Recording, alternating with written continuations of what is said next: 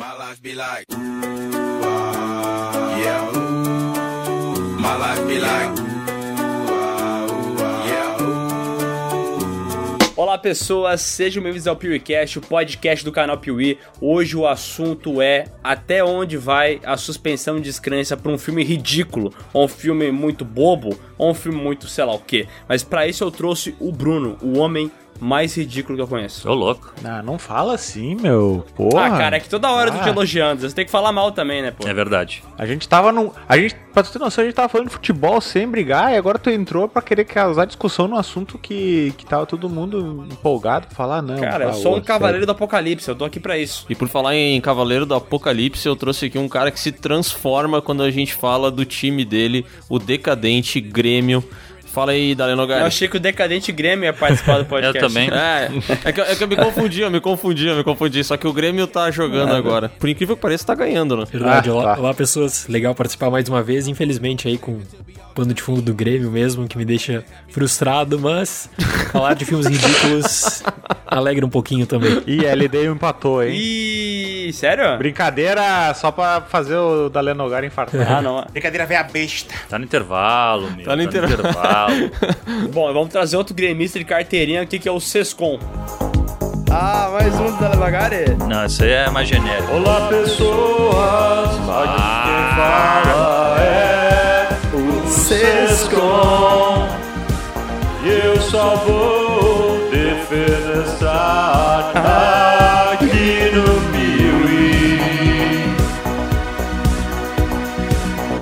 Nosso talento, né, cara? Ah, muito bom, cara. Caraca, tem um talento inenarrável, velho. Ah, é um dos muitos talentos que eu tenho. E eu tão humilde também, né? Podia jogar no Grêmio, cara. Eu, eu acho que eu tava falando antes, cara, eu acho que já passou um pouco da idade, assim, mas eu posso tentar, né, cara? Cara, eu acho que Nunca é tarde. tu vai jogar pelo menos com uns 10 jogadores daquele time lá, velho.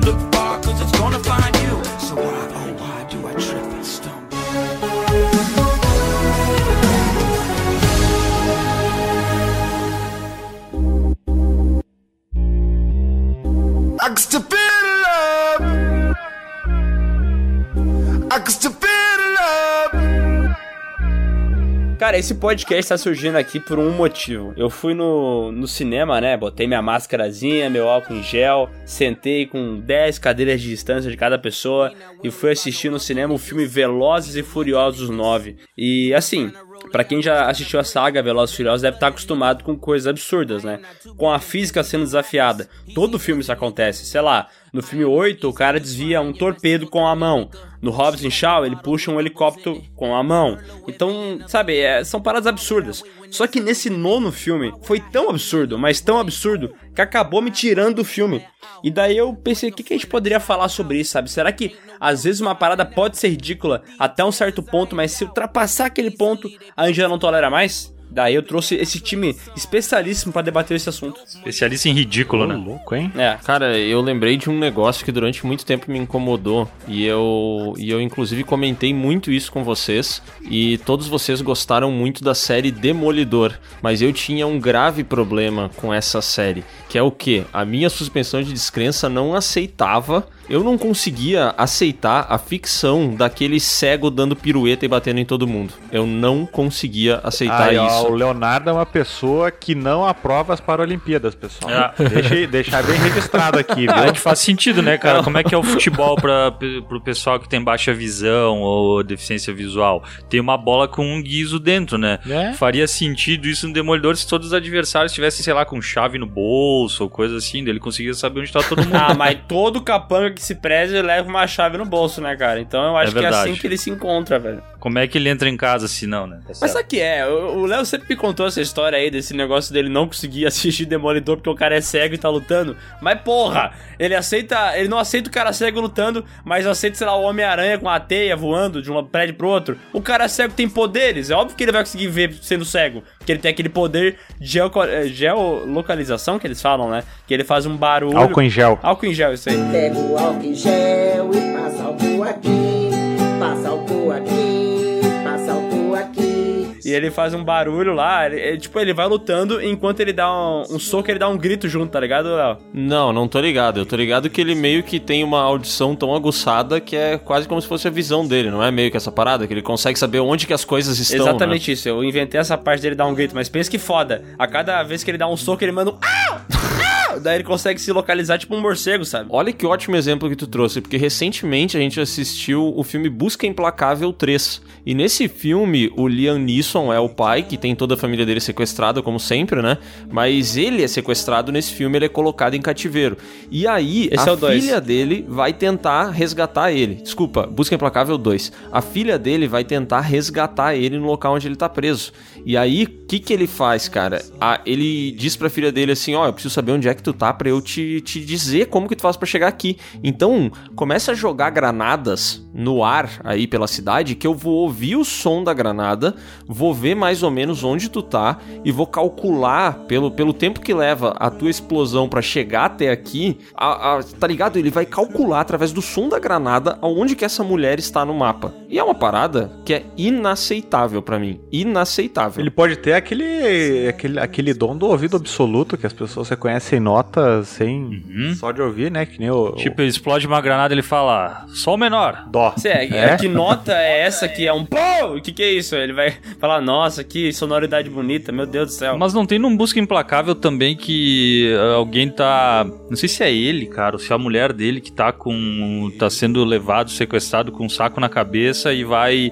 e vai ouvindo as coisas, tipo, ah, um sino de igreja. É, esse aí, é o 2, é o 2. Cara, mas não faz o menor sentido isso, cara. Ah, vai ver, ela tem a memória fonográfica em vez de ser fotográfica, né? Então ela... Qual que é, ô Bruno? Tu vai revelar que tu é produtor desse filme agora, velho? Tá defendendo essa merda? É, eu tô aqui pra causar, né? O Dalenogari tá aí, então eu tenho que, que fingir que sei alguma coisa de cinema. Ah, é, inclusive tu não vai poder falar nesse podcast que tu não viu o filme, né, Bruno? Senão o Dora Lugar te bate. Não é que eu não, não vi o filme, eu ainda não apreciei ele, é diferente. entendi, entendi. Mas ele bom, não viu com os olhos ainda, pelo menos. É.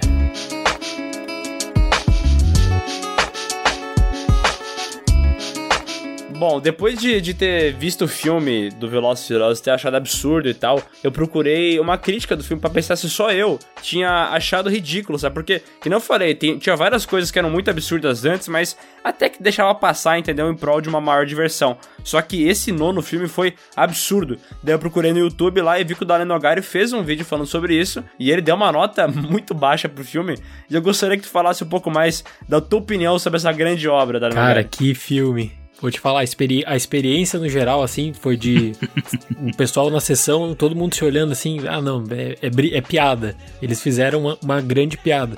E se até se tu for pegar depois a repercussão do filme, tipo, os estúdios eles não calculam nota no IMDB, nota no Rotten Tomatoes. O que interessa pro estúdio é a nota do povão, a nota do público, né?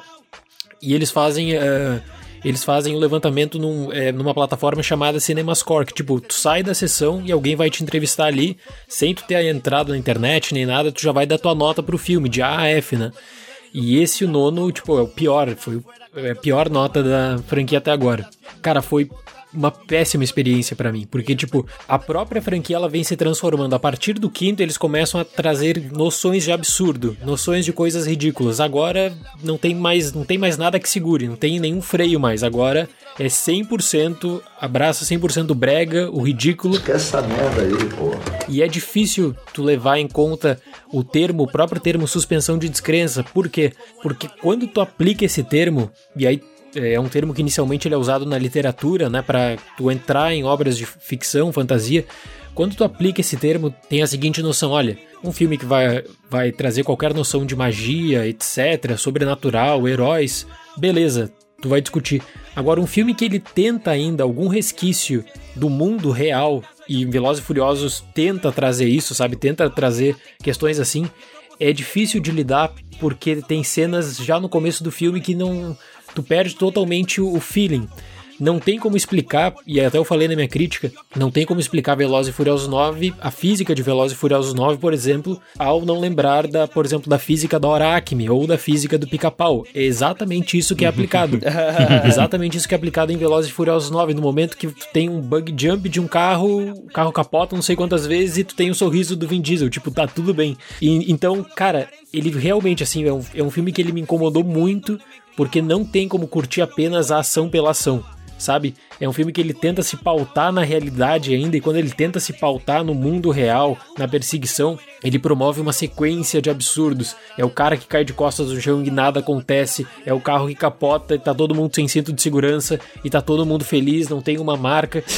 então, assim, ó, foi uma, foi uma péssima experiência, foi, eu acho que é o pior filme para mim foi o pior filme da franquia.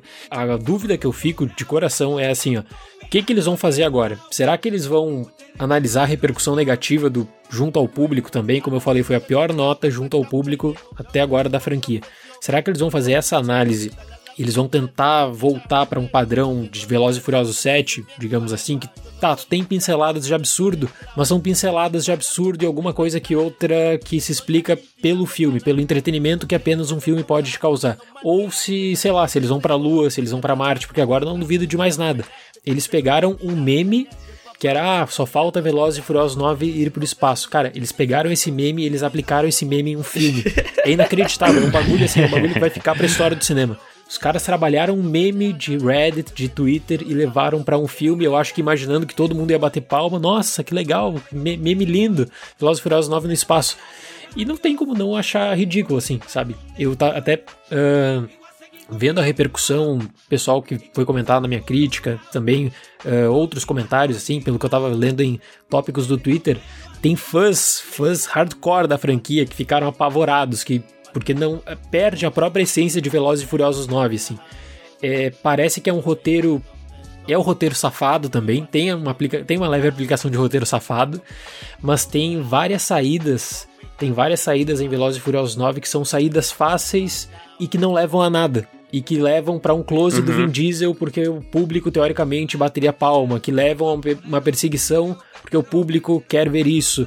E aí tem o posicionamento do John Cena, que eu imagino que quem chamou o John Cena, eles pensaram na fama dele na WWE nos Estados Unidos, né? Uhum. E uhum. que é mais do mesmo também. Então é um conjunto de erros, assim, que a suspensão de descrença ali nem tem como aplicar esse termo para mim.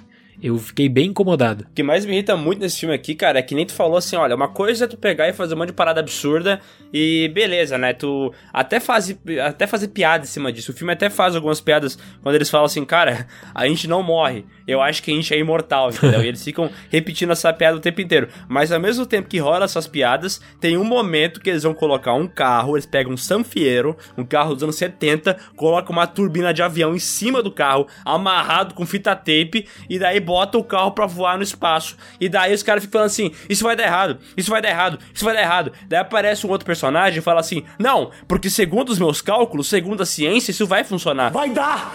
Vai, não vai dar! Cara, meu, se tu tá fazendo um bagulho que é ridículo, não vê me colocar negócio de ciência no meio, né, caralho? Exato. Porque exato. daí tu tá querendo desafiar a minha inteligência. Eu não sou inteligente, mas tem coisa que é muito óbvia que não funcionaria, sabe? E isso acaba incomodando demais, me tira do filme, porque, que nem tu falou assim, a suspensão de descrença, às vezes ela funciona. Mas quando o filme é tão absurdo, tão absurdo a ponto de tu não ter medo que nenhum personagem morra, porque a física não é respeitada de jeito nenhum, tu não tem apreço pelos personagens, porque eles não vão morrer, sabe? Exatamente. Agora tu falou um negócio que eu concordo plenamente, que é o seguinte: se o filme ele quer uma sequência, vai colocar e vai estabelecer uma sequência de tomadas bregas e uh, esse encaminhamento também, todo que parte para o ridículo, tudo bem, é uma decisão do roteiro. Agora, quando o roteiro ele começa a trazer questões relativas à ciência, tipo, não, ok, vamos justificar pela ciência que talvez pode dar certo, ou é, tem uma boa chance de dar certo.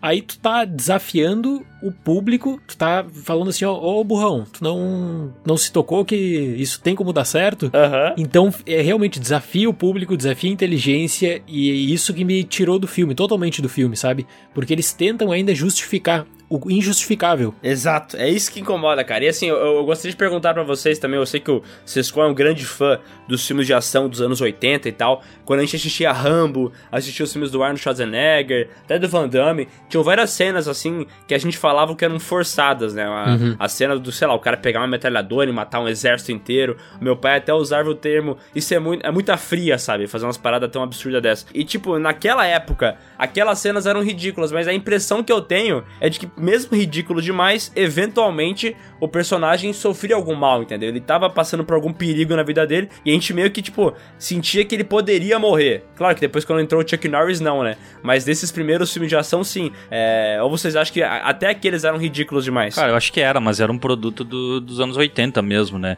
Inclusive tem aquele filme que eu acho que já é 90, que é o Último Grande Herói, que brinca um pouco com isso, né? Com essas situações de que nada vai acontecer e tal, não vai, não vai morrer, não vai levar tiro.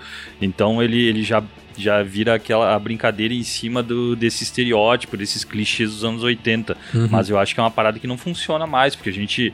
Porque ficou muito. Ficou muito datadinho, né? A gente sabe exatamente o roteiro, bem a jornada do herói, tudo que vai acontecer e tal. E então, cara, eu acho que acaba ficando uma coisa bem de. bem específica dos filmes de ação lá dos anos 80. Eu, eu acredito assim que quando a gente analisa, pegar, vamos pegar o, exemplo de filmes de ação mesmo, tá? Quanto mais a tecnologia vai se desenvolvendo e que você consegue usar efeitos especiais e aplicar de forma mais fácil também, mais o filme ele começa a puxar pro absurdo e aí para situações que podem te tirar da suspensão de descrença ou que você não vai levar tão a sério assim.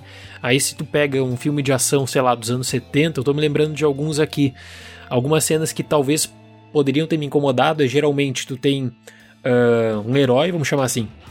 Tem um herói no filme, tem um mocinho no filme, o bandido tá despeja uma metralhadora, nenhum tiro acerta. Beleza.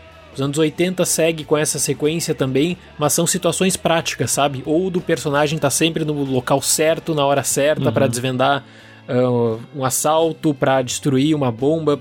São coisas assim, específicas final dos anos 80 para os anos 90, com, maior quantidade de efeitos aí que os filmes eles investem mais em saídas de roteiro, que eu acredito que aí sim depende do espectador, o que, que o espectador vai aceitar ou não.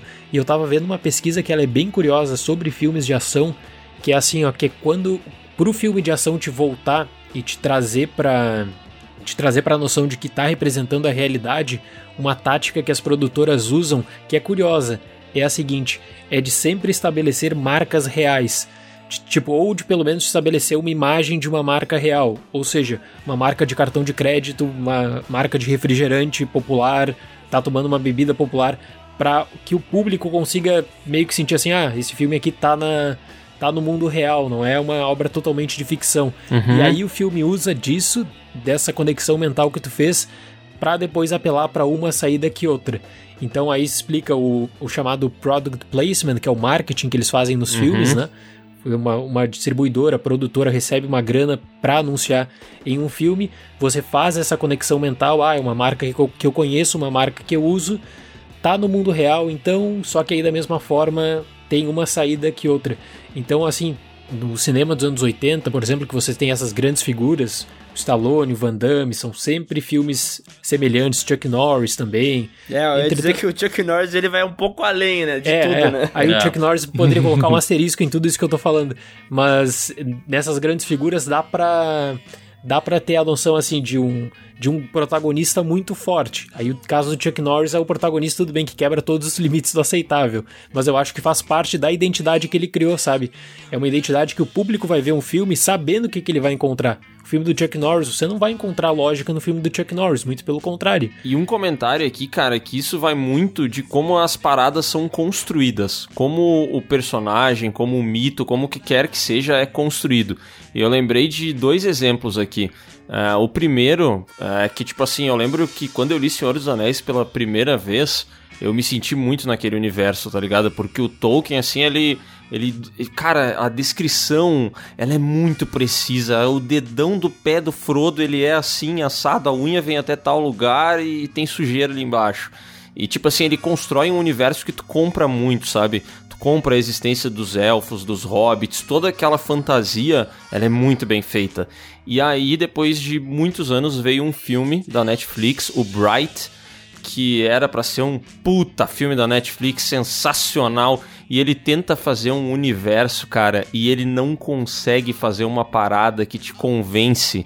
E aí ele não é nem realidade, nem ficção, porque ele é muito mal feito. Tem uma introdução de umas fadas no meio com uns diálogos horrorosos e tu não consegue entender se, se aquele universo, tipo, ele, ele tá se propondo a ser real, tal qual o Velozes e Furiosos, sabe? Mas ao mesmo tempo ele diz assim, ó, a gente é real, mas assim, tipo, cara, também não é tão real, entendeu? Tem uma ficção aqui. Só que é tão superficial essa passada que ele dá na ficção que quando as coisas absurdas acontecem, tipo assim, tu fica, caralho, meu, como é que essa porra tá acontecendo, entendeu?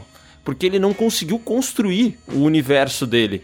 E eu acho que às vezes a, a, parada, por mais absurda que ela seja, se ela for bem feita, a gente compra ela. A gente acabou de fazer um vídeo do primeiro Halloween. E o primeiro Halloween, ele constrói a imagem do Michael Myers como uma criatura que, cara, esse louco, ele é, ele é um mal de uma maneira inexplicável, entendeu? Ele pode tomar três tiros e levantar, porque ele não tem expressão, ele não tem consciência, ele é um caso jamais visto, ele é, ele é foda, entendeu? Então tu compra quando ele cai e ele de repente se levanta do nada. E aí, por exemplo, já Halloween 2, ele tem uma cena em que a Laurie Strode acerta dois tiros um em cada olho do Michael Myers. E a gente aceita porque, pelo menos visualmente, a cena é bonita, porque ele tá chorando sangue. Mas aquele ali é o momento em que todo mundo olha e fala assim: ah, para né, porra? Tu não construiu a Laurie Strode pra ela ser uma atiradora de elite. E agora tu quer me convencer Tu quer que eu aceite que ela conseguiu acertar um tiro em cada olho desse cara? Para, velho. Sorte. Porra, pelo amor de Deus. É, o Halloween, de fato, ele é isso aí, né? Que o Léo falou. O 2 é isso aí, né? O 3 não tem o Michael Myers, beleza? Mas o 4,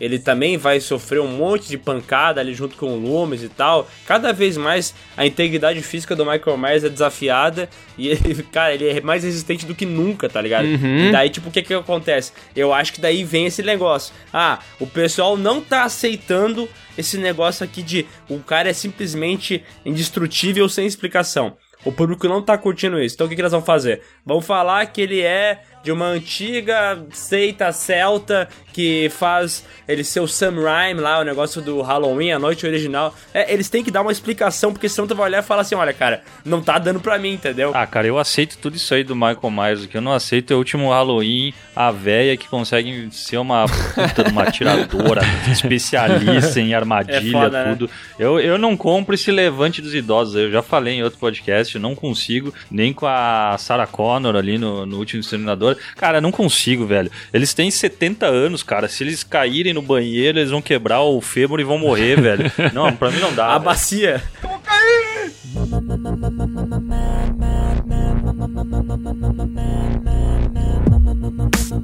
É, a coisa começa a se aproximar demais da nossa realidade, né? Aham. Algo muito palpável que tá muito no nosso dia a dia. Tipo assim, sei lá, o cara mora com a avó dele que tem 80 anos. Ele vai assistir um filme e tem uma mulher de 80 anos correndo atrás de um assassino, caralho. Aí tu olha pra tua avó, olha pra, pro idoso e tu fala, não, pera aí, Cara, né? a minha avó pede pra eu buscar água pra ela. Ela não conseguiria fazer isso, caralho.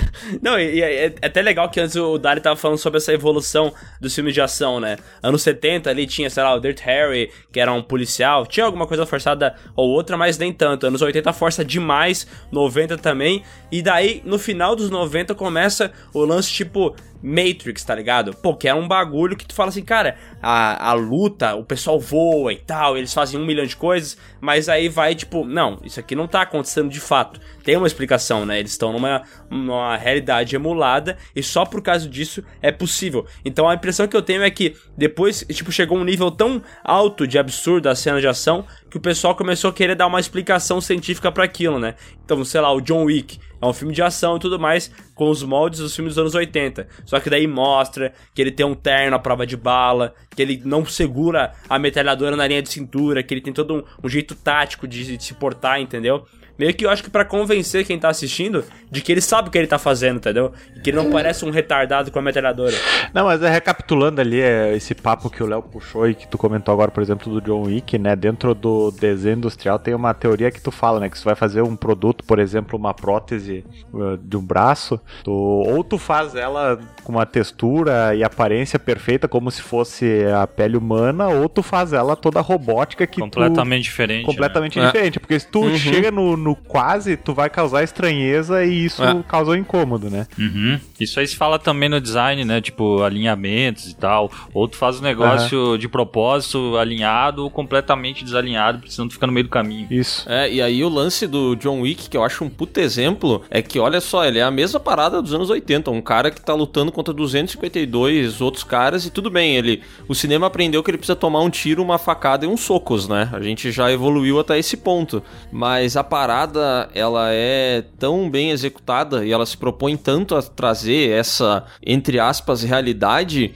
que ele convence a gente, né? Tipo, eu consigo aceitar que aquele cara é foda, entendeu? Que ele realmente entende o que ele tá fazendo, que ele manja muito e tal. O problema é quando fica no meio do caminho, que nem o Bruno falou, né? E aí tem um monte de filme de ação que é assim. É, o caso do que nós estávamos comentando antes do Liam Neeson, ele tem vários filmes que ficam no meio do caminho, né? Que tu não sabe. Ah. Tipo assim, ele tem as duas coisas que a gente comentou, que é ficar no meio do caminho e de ser o levante dos velhos, né? Porque o cara tá lá com 70 anos quase e tá dando porrada em todo É. mundo, né, velho? Cara, tem um filme agora que eu recebi do Liam Neeson faz poucos dias atrás que eu assisti, que é. O filme se chama The Ice Road, que é basicamente esse filme desafia. Desafia a suspensão de descrença a nível Velozes e Furiosos 9, vou te falar. Porque é um filme que ele se passa em uma baita de uma estrada de gelo. Ele tá num baita caminhão levando material para um resga pra resgate de mineiros e simplesmente o gelo cede, ele vai com uma máquina, ele vai com uma máquina de guincho manual e ele consegue tirar um caminhão debaixo da água. Mas isso é impossível! É inacreditável essa cena, cara. O cara é foda, Cara, né? é inacreditável. O bagulho manual, com a mão dele, ele vai puxando o caminhão e o caminhão vai subindo. E aí, do nada, do nada, vem alguém falando: Ah, que ótimo que você conseguiu. Porra, cara, mas como é que, como é que tu vai fazer? Como é que tu vai fazer isso, sabe? Eu acho assim que a grande diferença, e eu concordo com vocês, é, a grande diferença é quando o filme ele é bem trabalhado e quando você investe bastante também numa contextualização legal, num vínculo emocional, num risco, assim, tipo, ele tem que tomar um soco que outro, talvez ele vai perder algu- algum familiar, e isso vai dar mais força pra carga do risco do filme, o que, que está em jogo, o que, que não está em jogo.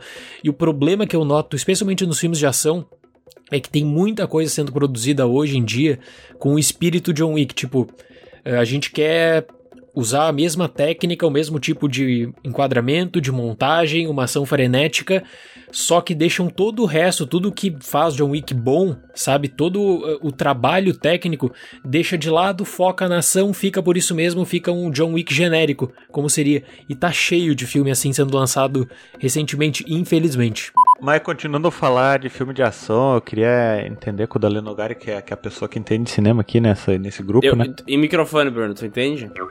Tô aqui, tô aqui, ó, tô, tô grudadinho. Desculpa. Eu, Eu, não entendo de cinema, mas eu entendo de microfone. Grava na frente aí, caralho. Cara, é que vocês ainda não entenderam que o Bruno, na real, ele tem a técnica do, do áudio de fazer É fade fade, enquanto ele é. fala. Ele vai falando, em vez de ser um corte seco, tipo, ó, vou acabar a frase, tipo, eu vou acabar a. é suave. Bater uma salva de palma aqui pro profissional. É, eu- vocês que não entendem a magia do cinema aqui, que é. Tá, fala aí, Assim, Bruno. é, e outra coisa, né, Bruno? Ah, Quando a gente fala assim, é, de ficar perto do microfone, não precisa ficar tão, assim, tão perto também, Não né? precisa ficar parecendo um piloto de avião falando em inglês. We are arriving in the airplane in Guarulhos. O mecânico da Fórmula É 1, uma, né? é uma linha tênue, né? Lewis, back to the boxes, back to the boxes. Ah, vão tomar no cu, vou embora dessa merda. Não, não, não, volta, volta, volta, volta. Detalhe, ele tava na frente do microfone quando deu esse fade aí, tá? Peraí, deixa eu pegar minha trena e calcular os centímetros aqui que o Miguel falou. Com a fita métrica. Entendeu? Não, é que Fala, o Dalen Bruno. Nogari falou ali, por exemplo, do- dos filmes de inserirem marcas pra trazer essa realidade, né? Ah, trazendo o maior herói de ação de todos os tempos, né? O Jack Chan, que ele criou, acho que talvez, esse hábito de colocar cenas pós-crédito de- pós-créditos de filmes de ação dele se machucando e tal. Isso também não traz um pouco de veracidade e credibilidade, sei lá, pro filme, alguma coisa assim? Pensando nesse sentido? Eu acho que aproxima mais a, a tua experiência, né? De tipo, de tu tá vendo algo que se assemelha muito ao real. É que aí depende, depende muito da visão do público, é algo bem subjetivo. Até que ponto tem aquela expressão, você consegue desligar o cérebro, que é uma expressão que se discute bastante, mas eu acho que é isso. E aí quando o filme ressalta cenas assim, de se machucar e tal, tu vê que existe o risco, sabe? existe o risco e que não foi algo totalmente trabalhado em efeitos, como acontece na maioria dos casos hoje em dia, não foi totalmente trabalhado em efeitos, tudo tem alguma. Tem um diferencial, tem um extra, né? Exatamente, tanto é que ah, eu até lembro de alguns filmes clássicos de Jack Chan que tinham essa cena de como é que algumas coisas deram errado e tal no meio da gravação, e tinha um que falava que ele tinha quebrado um braço quando ele foi pular de um prédio pro outro, tá ligado? e daí a gente pagava muito pau de falar, caralho, isso aí é foda. Verdade, o verdade. Tom Cruise recentemente tem isso também, né? Ele sempre fala, não, as cenas de ação eu mesmo vou fazer, eu vou me pendurar no avião, eu vou andar de moto, os caramba. E é uma parada que dá um detalhe a mais. Porque assim, pra pensar uma missão impossível, ele é um filme que fica sempre beirando a suspeição de descrença, tá ligado? Ele tá sempre ali. Às vezes ele quase cai, tu faz e fala assim, caralho, que bagulho absurdo. Mas assim, o filme é legal, tem uma cena de ação bacana e o cara acaba aceitando, né? Mas ele também tem umas paradas meio absurdas, né? É verdade, verdade. É, que eu acho que quando é bem feito, né? Que nem o Dari falou, quando tu consegue criar um vínculo com o personagem, ou quando tu tem uma coreografia muito, muito acertada, sabe? As paradas acho que elas vão somando, tipo, cada coisinha vai somando um ponto, sabe? Sei que esse cara é mestre em sei lá eu quantas mil artes marciais. Porra, querendo ou não, ele ganhou um pontinho ali. Aí no final mostra ceninhas, ele ganhou mais um pontinho e tu acha legal, tu simpatiza, ele que tá fazendo e tal. E também tem questões técnicas, né? Já pensou como seria Jurassic Park, que se propõe a ser uma parada super real, se os dinossauros não tivessem funcionado tão bem? Porque no primeiro Jurassic Park, filme de 93, a gente compra completamente os dinossauros, velho, até hoje. Se não, se o dinossauro tivesse uma falha tosca, se ele não tivesse aquela pele, aquela textura, já era o filme, entendeu? Ia ser ridículo. Até algo, algo que aconteceu no Jurassic World, né? Porque, tipo, em algumas cenas o CG fica tão zoado, tão zoado, que acaba te tirando do filme. E daí a galera começa a printar um momento e falar, nossa, que parada absurda. Isso aconteceu também no filme do King Kong, né? Pô, tu vai pegar o King Kong do Peter Jackson. Ele é muito bem feito. É aquele gorila é muito bem feito. Um, uma qualidade CG absurda. Mas aí tem uma cena dos Brontossauro correndo lá que, cara, não tem como levar a sério, né, velho? Ah, mas daí o povo tá exigente, né? O pessoal se assustava com o Ivolanda fantasiado de gorila nas pegadinhas do, do Ah, Copa é verdade. do Dinheiro e agora ficam reclamando de King Kong Ah, é verdade. É que é verdade, o público vai ficando um pouquinho mais chato com o passar do tempo, Hum, né, vai velho? ficando mais exigente. Vai né? ficando mais chato, com É, certeza. até porque, isso, mais um exemplo, né? Eu assisti recentemente o filme da Viúva Negra, né? Que eu achei um filme ok, eu achei ele padrão Marvel e tudo mais, mas muitas coisas assim me incomodaram é, durante o filme, porque tem esse negócio da ciência de filme de super-herói. Que não falei no caso dos Velozes Furiosos, quando não tenta explicar, pra mim é melhor, entendeu? Porque se é pra explicar e vai fazer um bagulho ba- patético, não faz, entendeu? Tem um Fica momento- quieto, né? Fica quieto, olha, eu não quero dar spoiler, mas tem um momento no final do filme que ela precisa resolver uma parada lá, e daí, tipo assim, a, a solução que ela tira da cartola pra, é, pra ela não ser imobilizada pelo, pelo chefão lá é tão, é tão ridículo, sabe? É tão patético. Tu fala, cara, então se é pra fazer isso, não faz, entendeu? Muda.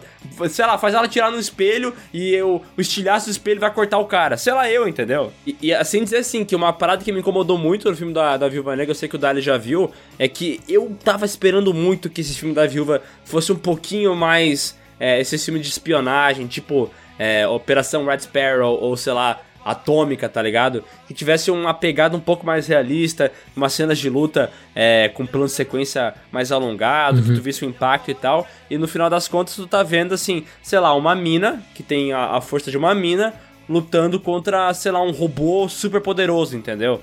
E ela não morre, entendeu? Ela passa por várias situações que ela obviamente deveria morrer e isso não acontece com ela. E isso me tira alguns momentos do filme, porque se ele conseguisse me convencer que mesmo sendo uma humana, ela conseguiu dar a volta e conseguiu lutar contra aquele ser super poderoso, eu ia falar, ok, faz sentido. Mas o filme parece que caga pra isso. Porque na Marvel é estabelecido, né? Tem o, o soro do super soldado. Isso faz tu ter a força sobre-humana. Então, o que, que acontece quando um cara que tem a- o soro do super soldado dá um soco numa pessoa que não tem? O soco deveria ser mais forte, né? Mas nesse filme parece que eles nem, nem levam isso em conta, sabe? Fora que a qualidade dos efeitos no terço final do filme Nossa! despenca, despenca. Despenca, né? Aquela explosão no final, o que, que é aquilo, velho? O que, que é aquilo? É horrível isso. Horrível. Horroroso. É impressionante, parece que acabou o dinheiro e ficou. O terço final ficou uma, um nível de produção bem precário mesmo, sabe? Não quero avançar em spoilers e tal, mas eu acho que quem assistir vai notar isso também no terço final, especialmente. É, eu fiquei bem assim. tirou um pouco da experiência também, sabe? Porque tu tá acostumado com uma superprodução desse tipo, e é uma superprodução, basta ver o retorno estimado que esse filme vai dar entre cinema, entre streaming, etc. Poxa, você espera um refinamento gráfico até tendo em vista o que, que já foi apresentado pela própria Marvel, pela produtora, e não acontece aqui, né? Então também, também aí joga contra. É, e outra coisa, né? Que nem tu falou, um filme caro, né? Pelo que eu pesquisei, custou 200 milhões. Uhum. Porra, filme de 200 milhões dá pra ser um pouco melhor que aquilo ali, né, velho? Se esse filme não tivesse data de lançamento pro ano passado, não tivesse sido adiado por conta da pandemia, o pessoal ia falar assim: ah, é que a pós-produção foi afetada pela pandemia. Mas, cara, não é esse o caso. E tem muita gente falando isso e, e não tá certo isso. O filme teria o lançamento em 2020, já estava marcado para abril de 2020. Então não tem nada a ver com pós-produção de pandemia, de nada a ver. É uma, é uma desculpa, Uhum. é- foi mal produzido. Aquele terço final ali foi mal produzido. E essa parada do, CGI, da, da direção de arte, da produção, isso é muito importante também pra gente acreditar no negócio, né?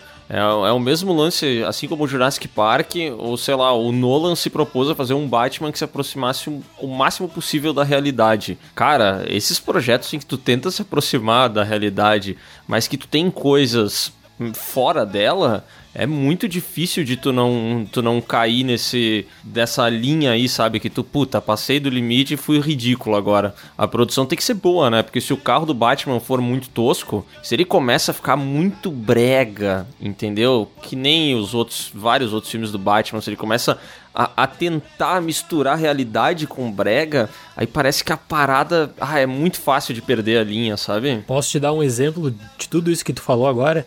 Um filme que se perdeu totalmente, que a franquia mudou totalmente por conta de decisões extremamente bregas. O último filme do Pierce Brosnan como 007. Ah, Nossa. verdade, verdade. Um carro Horroroso. invisível. Cara, eles colocaram um carro invisível. e eles explicam o carro invisível de uma forma que, aparentemente, quem produziu aquilo ali pensava que fazia sentido. E até o Pierce Brosnan, em uma entrevista, falou que os caras falaram tão bem sobre o carro invisível pra ele que ele imaginou assim: ah, não, vai ser um sucesso. O público vai adorar porque os produtores estão falando isso. Os executivos estão falando desse bendito carro invisível. Quando chega nos cinemas, pô, aquilo ali é o fim do 007, né? Aquilo ali é totalmente contra. é, é, nem mesmo os filmes da era Roger Moore abraçaram tanto o ridículo quanto aquele filme. Então foi um erro enorme. Bem produzido, assim, de questão bem produzido, eu digo, um baita investimento feito, produtores de primeira linha, toda uma equipe de trabalho técnico, sonoro, fotografia. E aí tem essas decisões que tiram, te tiram totalmente do filme, te afastam do filme. Essa do carro invisível 007 muda completamente, né? O que que eles, o que que eles falam a seguir? Não, a gente precisa dar um reboot, não vai dar, não tem como seguir com o Pierce Brosnan. O personagem dele já estava, a, a visão dele de James Bond já estava comprometida, não tem como resgatar, tem que começar de novo. Tanto é que tu falou do carro invisível, mas aquela cena do da onda gigante lá que ele surfa. É verdade. Aquilo verdade. também é nesse último filme, não é? É, se eu não me engano é no último filme. É o final, não é? O Cara, finalzinho. procurem aí Bond Tsunami Surfing. Cara, procura isso no YouTube pra você ver. É um bagulho tão ridículo. É tão ridículo que te tira muito do filme. Daí tu fala, ah, mas 2002, né? O CG tava começando e tal, não era tão bom. Mas, cara, aprenda com a porra do Steven Spielberg. Se ele não tinha um CG tão foda em 93, ele deu um jeito de fazer um- o melhor que ele poderia sem estragar a experiência de quem tava assistindo. Ou, sei lá, o Exterminador do Futuro 2. Então, se tu não consegue fazer um robô CG como era o robô antigo, faz o T-1000, que ele tem uma forma física diferente. Tu tem que usar o CG de maneira que ele funciona, sabe? Por exemplo, os novos filmes de Star Wars lá, não os novos, né, mas a- aquela trilogia sequel, né, que o George Lucas fez. O filme é inteiro gravado numa tela verde. E em alguns momentos tu fala, pô, é bem feito, né, pra época, mas cara, se ele tinha a possibilidade de mesclar as duas coisas pra não ficar tão ridículo, será que não era uma escolha melhor? É, Ele conseguiu piorar, né? Ele voltou depois de muitos anos e entregou um negócio pior, visualmente pior do que ele já tinha feito. Pra usar a tecnologia, entendeu? É uma parada inacreditável. Tava lembrando aqui agora de um filme que me tirou pra caralho por causa de suspensão de descrença, que foi o Vidro, aquele filme lá do, do Shyamalan, que ele constrói todo um universo de heróis, vilões, né? A gente vê que a galera tem alguns poderes e tudo mais, ele vai pincelando isso, ele não não chega a mergulhar, eu diria, de uma maneira muito absurda, né? Só que aí ele tem esse, essa merda desse lance do plot twist que fode a metade do filme desse cara, que quando chega no final desse filme Vidro e eu descubro que existe, cara, as pessoas mais sinistras, os espiões mais fodas do mundo, o governo, tá tudo. Pá, cara, é o momento em que eu, eu passei a odiar esse filme, cara. Eu odeio esse filme. Porque, meu, é ridículo, cara. É ridículo. Tu, tu, não, tu não trabalhou isso em momento algum. Agora, do nada, entrou super organização na parada. Porra, eu aceito o cara ser muito forte e o outro cara ter o poder de cair e se machucar, entendeu? Uhum. mas, mas, não me vem com a super organização no final e o mega plot twist, sabe? É muito ridículo, meu. Uhum. Tá, mas os outros, tu, de boa. Suspensão de descrença mantida, tudo certo nos outros dois filmes. Cara, eu achei os outros dois bem mais tranquilos, velho. Talvez por eles serem mais intimistas. Porque eram umas tramas menores, entendeu? O próprio Fragmentado, tipo, tinha o absurdo do cara falando como uma senhora mexicana, mas, mas, tipo assim, era um cara, sabe? E eu acho que até aí, tipo, é uma exceção, é um caso especial. Só que aí, quando eles me dizem que tem uma organização caçadora de super-heróis que há séculos caça e, meu Deus, tem um super vilão. Ah, puta, aí, aí eu desisto, cara. Porque aí eu acho que une também um roteiro muito ruim, né? É. É, eu acho que tem o, o, o, lance dele ir um pouco além do que ele deveria, pelo que já havia sido construído. E aí eu acho que também tem um roteiro muito ruim. Esse lance do plot twist dele às vezes me irrita muito, cara. Eu acho que o produtor também, o cara que tá fazendo o filme, ele tem que ter noção é, do público, né? Porque assim, ah, o público aceita muita merda, né? Às vezes tu pode fazer uma parada ali que ele vai falar, ah, ok, é ridículo, né? O próprio público do Velozes Furiosos, com o passar do tempo tu vê que os caras aceitam qualquer coisa. O público da Marvel também, cara. Ah, o cara quer falar, ah, mas Marvel é melhor. Ah, é, é discutível, entendeu? Mas tem muita coisa ruim que se lança da Marvel e o público vai estar tá lá defendendo vai estar tá falando que é da hora, vai estar tá falando, nossa, que show e tal. Mas aí a minha pergunta é, até quando esse público aceita essa parada, sabe? Porque no caso do Velozes Furiosos 9, que nem eu tava falando antes, foi tão ridículo, tão ridículo, que nem o Dali falou, a nota começou a baixar, entendeu? E, e, eu tenho certeza que se eles fizerem um décimo filme e for nesse mesmo nível de ridículo ou mais, sabe? O público ele pode ser muito burro, mas uma hora ele se irrita, sei lá. Se ele segue um, um cara que ele gosta muito que produz conteúdo e tal, e esse cara começa a se passar a babaquice, começa a fazer umas paradas que claramente não tem a ver com o que ele faz geralmente, sabe? Eu acho que o público ele percebe esse tipo de coisa. E eu, eu fico me perguntando, será que esse, essa galera não tem um setor de vai dar merda lá dentro, entendeu? Ah, mas eu acho, falando pontualmente desses dois casos, Velozes e Furiosos e o Universo Marvel, a Marvel pelo menos tem um um ponto de, de, de, referência, uma segurança que é toda a mitologia construída por anos nos quadrinhos, né? Então tu tem toda aquela ciência maluca, toda aquela mitologia sem pé nem cabeça que tu, tu botar um aeroporta-aviões, que é uma coisa que não faz sentido na minha cabeça, num filme de uma hora pra outra, é. tá ok, sabe? Porque tu já entende que, que o universo fantástico criado ali já tem um embasamento numa outra mídia. Já Velozes e Furiosos é aquilo que ele tava falando, sabe? A gente começa vendo um filme de corrida de rua e depois vira malhação com um americano de 30 anos no, no segundo grau do Japão. Oh, respeito aí de uma hora pra outra. Respeito desafio em Tóquio. O Christopher Nolan gosta também, caralho.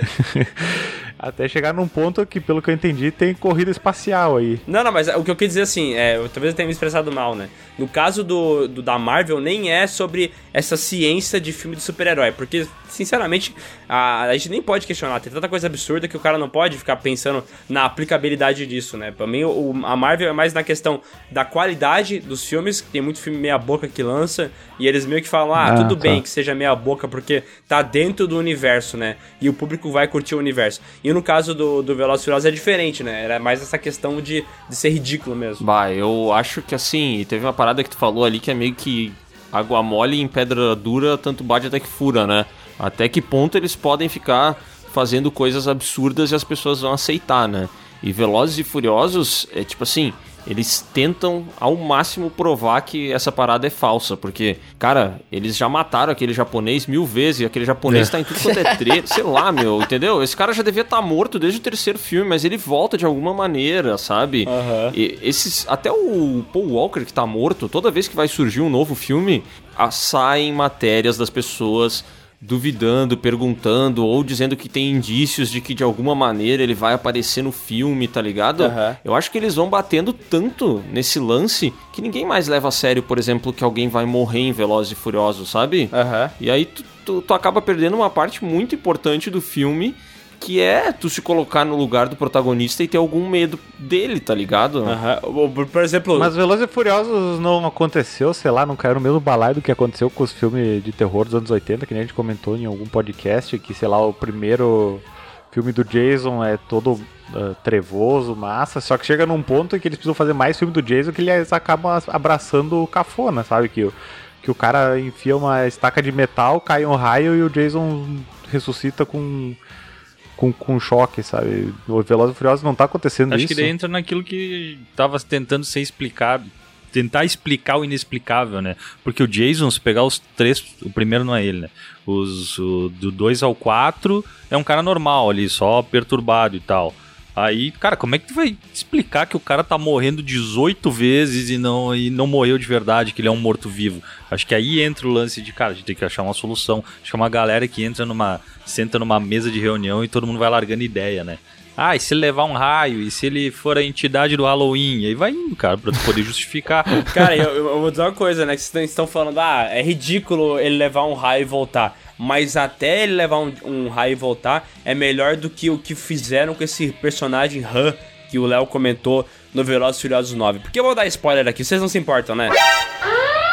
Atenção, ouvintes! A partir desse momento teremos spoilers. Não sejam burros e prestem atenção nesse alerta pra depois não encher o saco. Falando que levou spoiler na cara. Não. Nem um pouco. Cara, não. seguinte, eles falam que o, o, Han volta no episódio 9, sabe por quê? Por quê? Porque sim. É exatamente isso. O cara fala assim: Não, como é que você tá vivo ainda? Ah, então, é o, o, Miss- o Senhor Ninguém, que é aquele personagem do Kurt Russell lá, tá ligado? Aham. Ele pegou e, e deu um jeito de fazer eu voltar. Só que não mostra como foi esse jeito. Não tem cena dele voltando. É simplesmente aparece o carro pegando fogo, corta a cena, ele vivo, entendeu? É tipo assim, ele falou assim: quer saber? Eu não vou nem tentar explicar, tá ligado? Pau no cu de vocês. Eu voltei e não importa como. É mesmo? Foda-se! Vocês estavam falando e eu tava pensando assim, assim, ó, como é que a distribuidora, como é que ela sabe se isso vai ter uma aceitação com o público ou não. E a forma que eles têm de fazer é com sessão de teste. E todas as grandes fazem pra esses blockbusters. Todas as grandes fazem. E eu fico pensando assim no. Se, se essa versão de Velozes e Furiosos 9 é a versão que com certeza passou na, na sessão de teste, tá? E em um filme assim de franquia, tradicionalmente o diretor ele acaba abrindo mão de certo controle criativo para talvez remover uma cena, adicionar uma outra cena. E isso acaba gerando várias e várias polêmicas, especialmente com a Warner. Mas se essa versão de Velozes e Furiosos 9 eh, seria a versão aprovada pela sessão de teste, tu imagina os absurdos que não foram aprovados pelo público. imagina o nível do negócio que deve de- num corte inicial de Velozes e Furiosos 9 para ser, ser apresentado, sabe? É o controle que eles têm, é o refinamento que eles têm, é o feedback dessas sessões que ocorrem especialmente em Los Angeles e Nova York. Eles estão agora em um processo, as grandes distribuidoras, de expandir mais o mercado assim, para a Europa. Então tem uma distribuidora, por exemplo, que faz sessão de teste no Rio de Janeiro, uma primeira distribuidora que está fazendo sessão de teste de filmes no Brasil. E é o único feedback que eles podem se agarrar, né? Então, ger- geralmente, quando tem um filme desse tipo, desse calibre de Velozes e Furiosos 9, eu fico pensando o seguinte: imagina a versão que não foi aprovada pelo público. Os absurdos que conta. Será que eles não fizeram esse teste do Velozes e Furiosos com o pessoal do Choque de Cultura pra sair esse filme? né? Ah, pode ser, hein? A galera que curtiu o absurdo. Só outra coisa, rapidão. Esses tempos a gente viu o Invocação do Mal 3, né? Que a gente tá até agora falando muito de filme de ação. E o Invocação do Mal 3 é um filme de terror, né? Então, primeiro filme tinha o lance do exorcismo e tal. Ele tinha alguma coisa mais forçada ou outra. No segundo ele já vira quase um filme de aventura, assim, sabe? Umas paradas muito exagerada. E o terceiro é um carnaval de poder, assim. E lembra, né? É um carnaval de poder, só que esse carnaval de poder começa com a seguinte frase: baseado numa história real. E eu fico pensando assim, cara, Cara, pelo amor de Deus. na moral, velho, vamos pensar assim. Tem gente que vai gostar, entendeu? Tem gente que vai falar assim, nossa, mas eu não queria ter esse tipo de coisa. Tu não pode brincar com o sobrenatural. Às vezes é Exato. verdade. Mas, cara, não é todo mundo que aceita aquelas loucuras, velho. E uma parada, né, cara? Esse terceiro filme de Invocação do Mal, a gente até comentou isso, né? Mas ele tem uma cara de tipo assim, acabou. Acabou o que a gente tinha pra entregar, sabe? Uhum. Tipo, galera, não tem mais. Chegamos no, no fim das nossas ideias. Agora, provavelmente, o próximo filme vai ser muito ruim. Talvez tenha mais um ainda se der dinheiro. Mas, assim, seguindo a ordem natural das coisas, é, esse filme é essa sensação, né? É a sensação que já deu que tinha que dar. Tu acha, meu? Eu acho que eles sempre vão ficar pegando essa. Porque isso é baseado no, num caso real, real que aconteceu mesmo, né? Do, do diabo me mandou fazer essa porra aí. Cara, eles vão pegar essas histórias aí famosa de. De, cara, uma, uma- ah, uma vez uma criança ela deu um soco num, num coleguinha porque ela falou que ela tava possuída. Vão transformar uma puta história em cima. Eu acho que é infinito, cara, isso aí, velho. Mas, mas eu acho que é infinito enquanto fizer dinheiro, né? Porque acho que é o, o- até fala sobre a nota do filme, né? A, qual que foi a impressão do público, que nem o, o Dali comentou algumas vezes aqui, né? Do, do Velozes Furiosos 9. Mas acho que o que mais importa pra produtora de fato é a grana que tá fazendo, né? E eu acho, eu posso estar errado, tá? Mas eu acho que esse Invocação do Mal 3 ele já vai dar uma queda na bilheteria. É, eu, eu, eu acho também, e tem um negócio desses filmes que, como tu falou, é o baseado em uma história real. Cara, isso pro argumento de um fanático já basta, porque ele vai defender o filme com unhas e dentes. Por exemplo, esse caso aí de Invocação do Mal 3 é um caso que realmente tá, que o diabo mandou fazer. Certo, um caso que existiu na justiça dos Estados Unidos. Agora, só o baseado em uma história real protege o filme de modo que o cara mais fanático, foi aquele fã fanático apaixonado de Twitter, etc., ele vai defender falando: não, mas você não pode criticar a história porque é uma história real e o filme falou que é uma história real. Ai, não, cara. Cara, e sempre merda. aparece isso. Assim, como é que você vai falar que não aconteceu o que deu no filme? Se você você está questionando então o sobrenatural, você está questionando o caso? Cara, sempre aparece isso. E eu acho que enquanto tiver casos assim, e der uma bilheteria mínima aceitável, tá certo que nesse ano vai ser complicado para para ter o parâmetro do que é um sucesso ou não com essa estratégia tipo de lançamento eh, no streaming junto de cinemas e tal, especialmente nos Estados Unidos. Mas eu acho que eles vão continuar seguindo com essa fórmula, sabe? Eles vão continuar pegando um caso que aconteceu isolado e fazer todo um carnaval em torno disso. E a sensação pra mim, como o Léo falou, é de que acabou.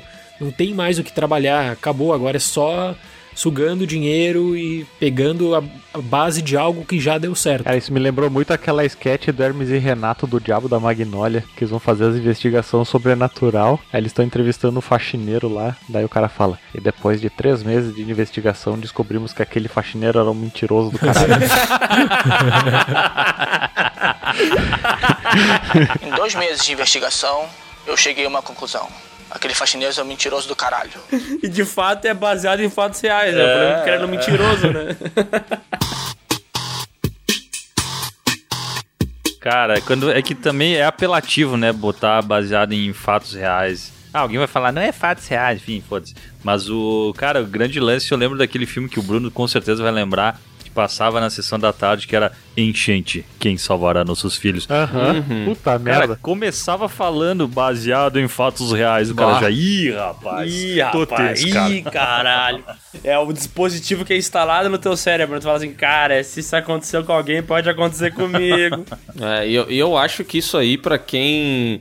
Pra quem não é um pouco mais ligado ou não acompanha muito, muito cinema, sabe? Eu acho que é uma parada que ainda funciona, cara. Porque assim, é, sei lá, eu e o Miguel a gente foi assistir o, Invocação do Mal 3 ali. Quando veio a frase baseada na história real, não sei o que, a gente mesmo sabendo que realmente aconteceu lá nos tribunais e tudo, a gente já olha um pro outro, faz aquela cara de quem comeu e não gostou, sabe? Tipo, ah, sério, meu. Cara, eu adorei que nessa sessão de imprensa que a gente foi aí, né? Cabine de imprensa do Invocação do Mal 3, teve um cara que falou em voz alta, assim, antes do filme começar.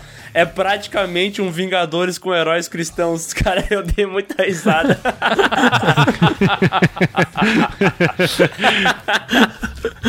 É, eu não, eu não sei até onde vai continuar aqui. Pelo que eu vi, rapidamente ele fez mais ou menos aí umas cinco vezes o custo dele em bilheteria e tal. Puta eu, não, eu não sei até quando os atores vão se propor a fazer isso. O, a Vera Farmiga e o Patrick Wilson lá e tal. Ah, só uma coisa que a gente sabe que vai acontecer, né, Léo? É que no, nesse quarto filme ela vai estar chegando muito perto do demônio e ele vai estar gritando, né? Não! Não, Lorraine, não vá! Não, é, é muito, não, não. É demais, eles sempre acham que tem um limite. Eles né? começam o roteiro por essa parte, né? Eles já começam, ah, ô meu, se liga, eu pensei numa cena, tá? Que ela vai estar indo pra exorcizar não sei o que e, meu, tu vai estar atrás dela falando assim, não, não vai, não vai, eu não posso viver sem você, caralho. Essa cena é, é a base desses filmes, né? Inclusive, a gente consertou esse filme num podcast aí, então quem quiser, né, ver como esse filme ficaria melhor é só escutar aquele podcast de Imaginando Sequências. Toma, boa, boa propaganda. Olha só, mas teve uma, uma parada que eu lembrei quando vocês estavam falando de Velozes e Furiosos o Miguel mencionou a Marvel, né? Até onde que a galera vai aceitar? Quando que as pessoas vão, tipo, bah, meu, encher o saco disso, entendeu? Que foi o que aconteceu com os slashers, né? Chegou uma hora que a galera, meu, chega, pra mim chega. É, eu acho que Velozes e Furiosos é diferente de Marvel, porque assim, a Universal ela tem Velozes e Furiosos, entendeu? E eles precisam, se der ruim agora, meu, eles têm que reunir todo mundo numa mesa e descobrir o que, que aconteceu e achar uma solução, porque se Velozes e Furiosos der ruim, esses caras vão perder muito, entendeu?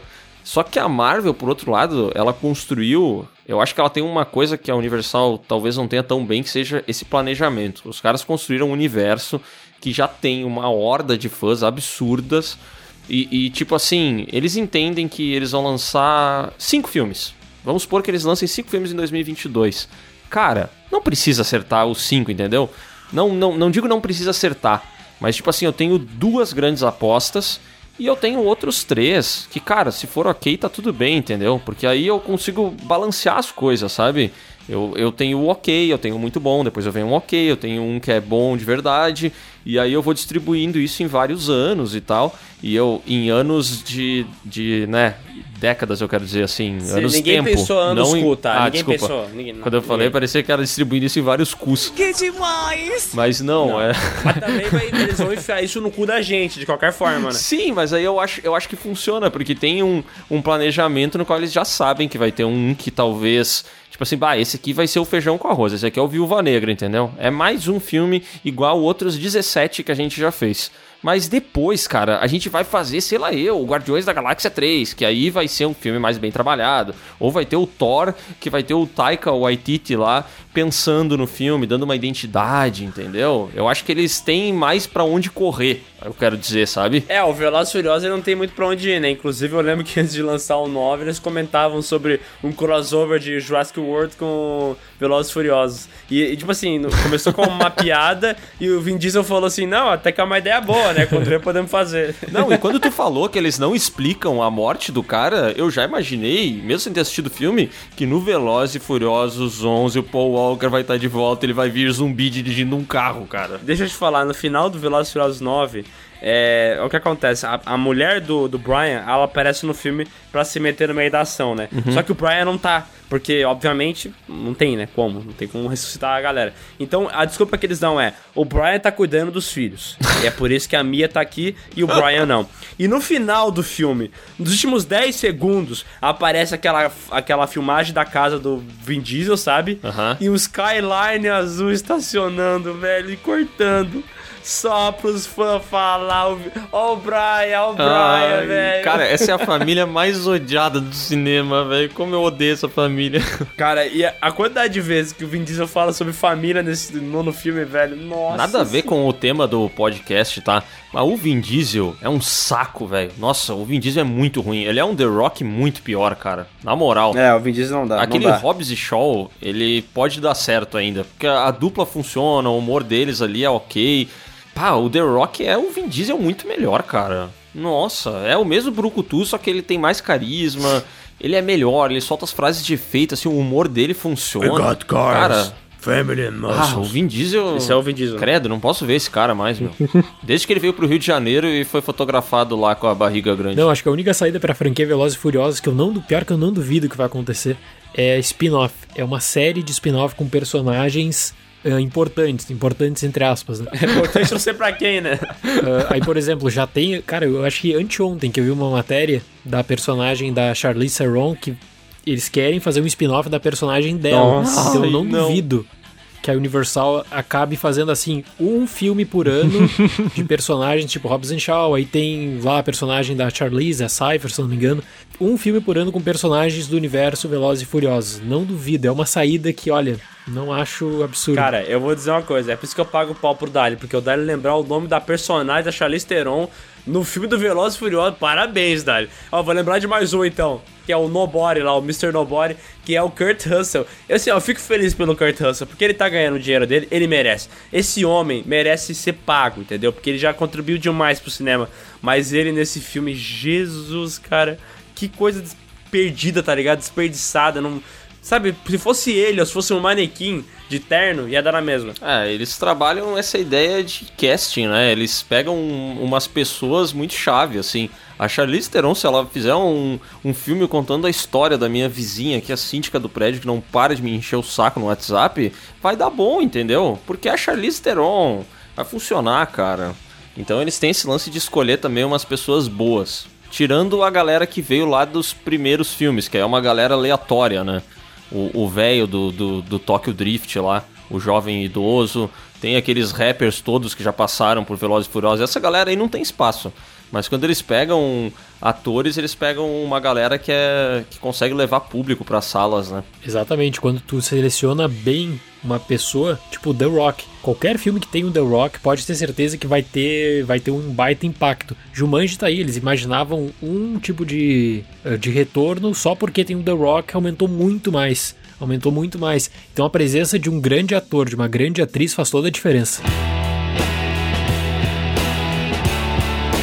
Sescon, é, qual foi o último filme absurdo e a, tão absurdo que tu não aguentou terminar de ver o filme? Tu falou assim, ó, pra mim deu. Cara, mas pela suspensão de descrença, acho que não, não, não lembro de algum recente, cara. Por exemplo, eu não vou assistir o Viúva Negra. Eu sei que é um filme Marvel, qualquer coisa ali, então eu não tenho a menor vontade de ver. Também não. Mas vou assistir. Não, não, não vou assistir, não assisti tipo o segundo Homem-Formiga lá e a não, nem lembro como é que é o nome.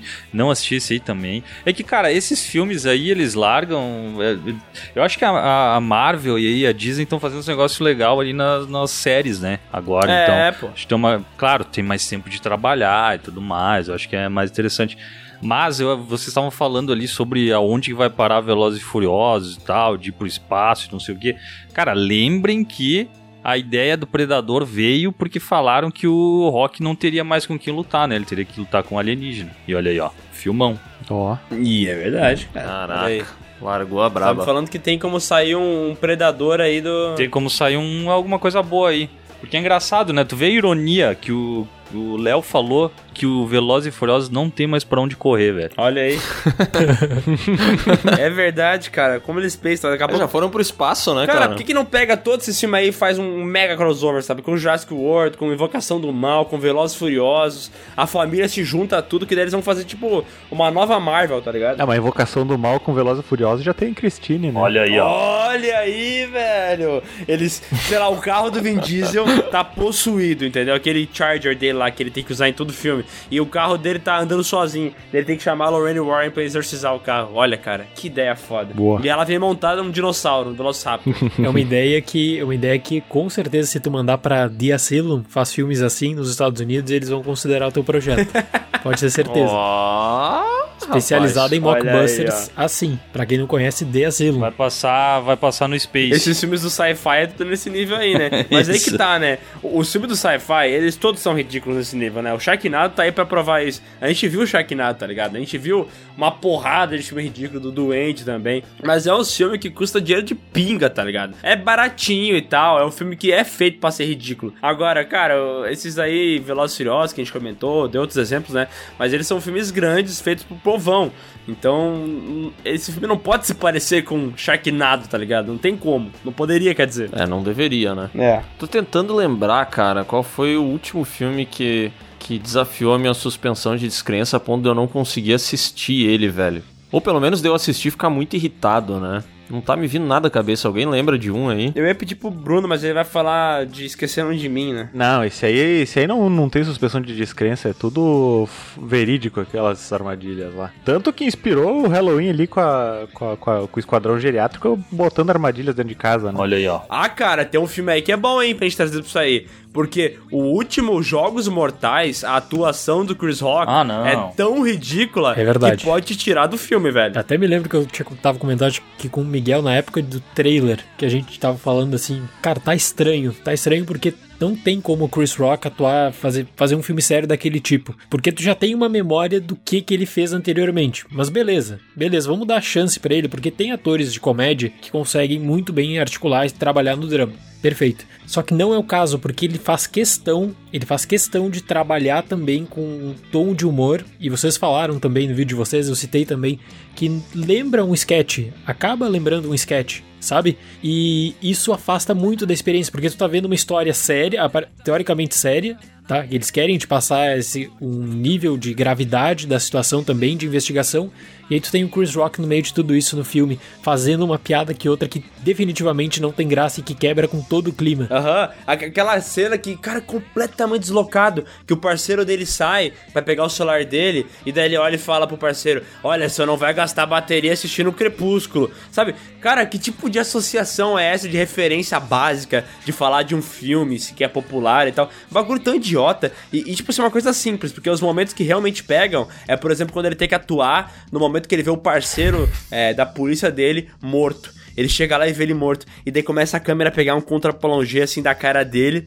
E daí dá um corte dele assim, apertando a cabeça e girando, sabe? Cara, é tão ruim que tu não acredita, cara, que alguém deixou aquilo ali ser passado na versão final, tá ligado? Meu Deus. Cara, mas eu assisti um, uns três episódios da última temporada de Fargo e é com ele também, né? Ele é um tipo, ele é para ser o líder de uma gangue.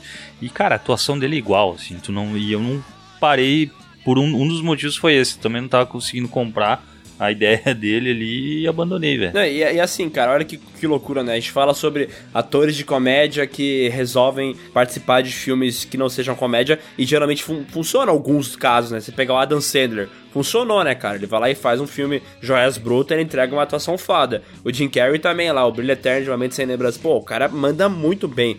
Só que, cara, no caso do Chris Rock, eu, eu já não botava fé logo quando foi anunciado o projeto. Eu botei menos fé no trailer. Mas na versão final eu não acreditei, velho. Eu não acreditei que esse filme aconteceu daquele jeito. É que parece que propositalmente eles colocam algumas cenas assim para não levar a sério o filme sabe? Para é. o filme se auto-sabota, é impressionante. A hora que ele reclama no carro, que ele tá puto, que a, a parceira dele morreu da polícia, e ele começa a bater no console do carro, assim, bem rapidinho, né, velho? Nossa, é uma junção de atuação de merda com uma direção cachorra lá do Darylin Boseman, né? O cara que, puta que pariu, podia se aposentar, né, velho? E a cena que ele entra no apartamento lá do bandido, o cara tá com uma fratura exposta, e daí ele começa a pagar de policial mal, e ele vai e encosta ai, na fratura ai, do cara. Ai, por favor, velho é muito ruim, cara. É muito ruim. Mas nada se salva nesse filme, né, cara? O Samuel L. Jackson também tá horroroso, cara. Ah, é que ele tá escanteado, né? É, tipo assim, podia ser eu ali que dava no mesmo, né? Só, o, o texto dele, inclusive, é só motherfucker, né? É. Ele fala essa palavra 18 vezes no filme, velho. Caralho. Esse filme tu viu, Bruno? Não, eu não assisti esse filme. Mas uh, só contradiz... contradizendo não, né? Mas fazendo um contraponto àquilo que o Léo falou de utilizar grandes nomes para vender filme e isso se sustentar, que nem é o caso do The Rock. Inclusive hoje é dia dele, né? Ah, é verdade. Estamos gravando no dia do rock. Muito bom, Miguel. obrigado, obrigado. É que o Lucas não tá aí no refúgio, né? Eu tenho que fazer minha parte. Tá certo. Fazer o papel, né? É. E aí eu tava passando o catálogo ali, aí eu vi um filme Jack Chan e Schwarzenegger se unem para esse filme de ação. Eu disse, opa, né? Schwarzenegger, Jack Chan, vamos ver. Meu Deus, que filme difícil de assistir. Eu fiquei três dias pra assistir um filme de uma hora e meia. Como é que é o nome do e filme? E aí o Schwarzenegger, Schwarzenegger e o Stallone, eles aparecem, sei lá, em 15 minutos de filme no máximo, assim. Deixa eu lembrar qual é o nome do filme. O Schwarzenegger e o Jack Chan ou o Schwarzenegger e o Stallone? O Schwarzenegger e o Jack Chan, eu me enganei, desculpa. É o Máscara de Ferro? É esse mesmo. Gente, que filme ruim. Tá, pera aí, pera aí, Bruno. Tá me falando que tu não vê uma porrada de filme que a gente fala aqui na porra do podcast e tu vai me ver o Iron Mask aí, um filme que se tu dá um Google, na primeira foto que tu vê, tu já sabe que tu não deve ver. Não, mas tem o Jack Chan, meu. O Daleno Nogari falou que o Jack Chan foi revolucionário ali. Bota aí, Adonis. e aí, como é que eu não vou ver? Nossa, cara. Oh, mas o Miguel, o que ele falou é muito real. Em uma imagem, tu já sabe que tu não deve assistir esse filme, Bruno. Não. Esse, esse tu viu, Dali? Esse filme eu não vi. Eu procurei agora para ver a imagem. E a primeira imagem que eu tenho é um negócio mal feito. No primeira imagem que apareceu no Google, um negócio mal feito, Schwarzenegger com uma cara assim, porra, tô ganhando milhões aqui. E o Jack Chan feliz da vida. Ah, tô feliz que tô do lado dele. A mesma imagem que apareceu pra mim, deplorável. E o pôster parece um Piratas do Caribe muito série B, né, velho? Nossa. Mas detalhe é muito que o pôster é só o Jack Chan e o Schwarzenegger, né? Então se eles Sim. aparecem pouco no filme, que pena, porque o pôster é só eles. É. Ah, então o Charles Dance ainda lá, o do Tywin Lannister do Game of Thrones. Tem ele também, é verdade. Ô, que aparece seis minutos do filme. Porra, parece muito bom, né? Foi o. Foi também o Whindersson Nunes que dublou ele, o Jack Chan nesse filme? Não, não foi. Ah, que pena, velho, que pena. Com a dublagem de seu grande fã. Eu mesmo, o Whindersson Nunes. Tudo errado, tudo errado. Olha só que desgraça. On a warm summer's evening, on a train bound for nowhere. Pô, tem só mais um filme que eu lembrei agora, que a gente, todo mundo assistiu esse, e todo mundo falou sobre ele, que é o Army of the Dead. Ah. Esse filme aí também tem umas paradas que chega uma hora, assim, que ele, na verdade, esse filme é curioso, né, porque ele é todo difícil de comprar. O exército, a missão é muito difícil de comprar, essa galera entrando, não pode entrar com o helicóptero, mas pode sair. Mas agora, a parte desse filme que me mata, que destrói comigo, é a filha do Dave Bautista falando que ela quer entrar lá no meio do apocalipse zumbi pra encontrar a mãe de duas crianças. E o pior de tudo, algum filho da puta, provavelmente o Zack Snyder, botou no roteiro que é a justificativa de que ela vai entrar lá porque ela se preocupa muito com essas crianças. E se ela se preocupa com as crianças, ela deveria ter ficado em casa cuidando das crianças e não ter entrado. Cara, não faz sentido a mina entrar no meio de 200 mil zumbis pra tentar achar uma pessoa viva. Não faz sentido. E eu gostaria de perguntar pro Darren, né? Porque o Darren não participou do podcast que a gente fala sobre Army of the Dead. Como é que foi a recepção desse filme aí? E eu sei, eu sei que a Netflix é super restrita quanto a números e tal, mas foi algo positivo pra eles ou não? Cara, eles fizeram, foi bem curioso, porque assim, ó, foi o primeiro filme da Netflix, eu acho que desde 2019, que eles fizeram um lançamento prévio nos cinemas. Então, tipo, chegou uma semana nos cinemas, na rede Cinemark, e aí depois entrou no catálogo da Netflix. No lançamento dos cinemas, eu fiquei muito surpreso que teve uma boa repercussão, cara.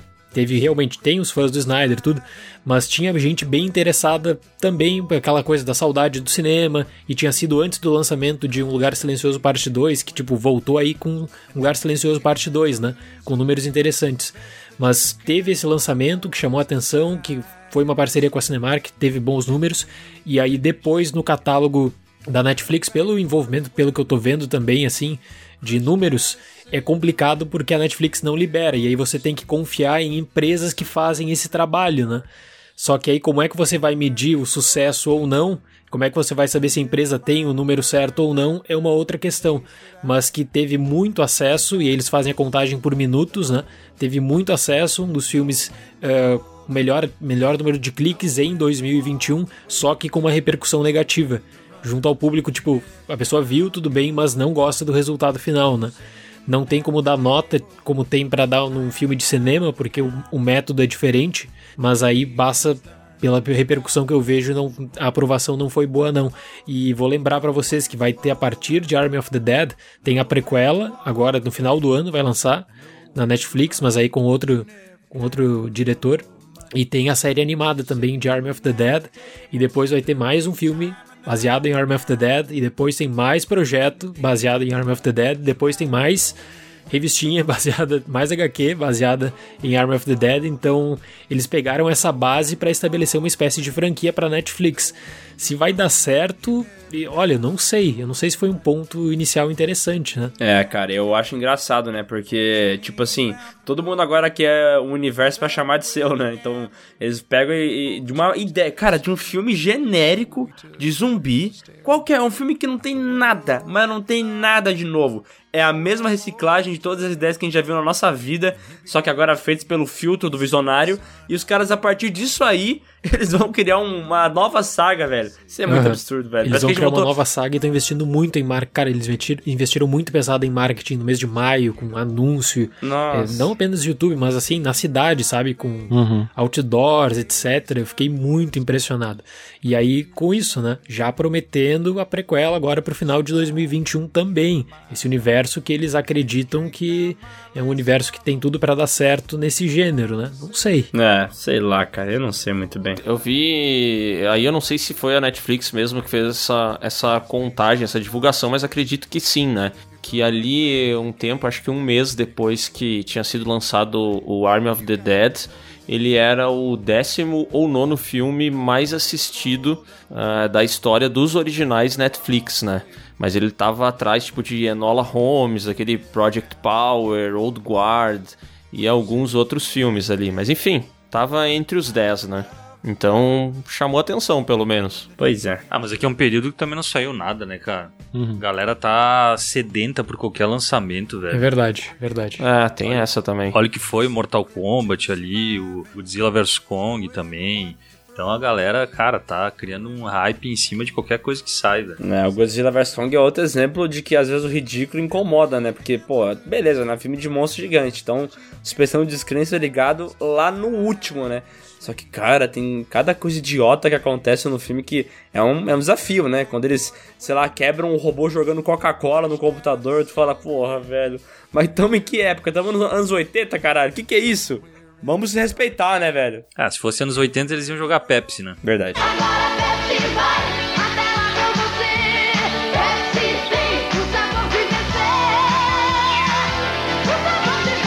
Esse filme aí também tem aquele lance da garota se comunicar com o Kong, né? A garota que era lá da ilha, ela conversa com o Kong e tal. Que tem o seu propósito ali, né? Criar aquele laço e tal, mas sei lá. Esse, esse filme aí tem um. De modo geral, ele é um filme muito burro, né? Mas a gente aceita porque a gente tá ali pra ver monstros se batendo, né? Mas mesmo assim acontece o que o Miguel falou. Apesar de a gente ir pra ver monstros se batendo, chega uma hora assim que, meu Deus, sabe? Caralho, tem que ser tão burro assim, tem que ter essa, essas três pessoas entrando numa base super secreta de uma empresa gigantesca que constrói monstros gigantes. É sério que a Eleven, ela entrou mesmo? A guriazinha entrou na base e eles destruíram o robô, caralho? Porra, tá me tirando pra otário? Não, tudo bem ter um monstro gigante, né, cara? Agora, ela conseguir destruir ele assim, não. Não, né? aí Ah, não tá, dá, aí não meu. Dá, né? Pelo amor de Deus, né, cara? Eleve, essa atriz também, pelo amor de Deus, né? You never count your money when you're sitting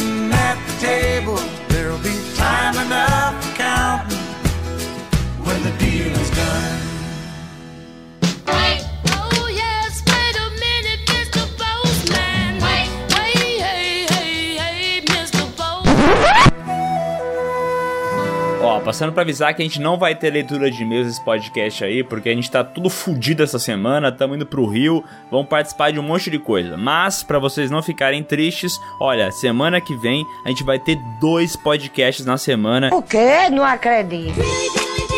Isso mesmo, e um deles vai ser lendo aquelas histórias de merda que a gente pediu pra vocês contar. Lembra que a gente pediu pra você enviar o e-mail contando a sua história de merda? Então, chegou a hora de fazer um podcast lendo todas elas. Um beijo pra vocês, um abraço e vá assistir o novo vídeo do Piuí, tá? Não, não seja burro. Tchau.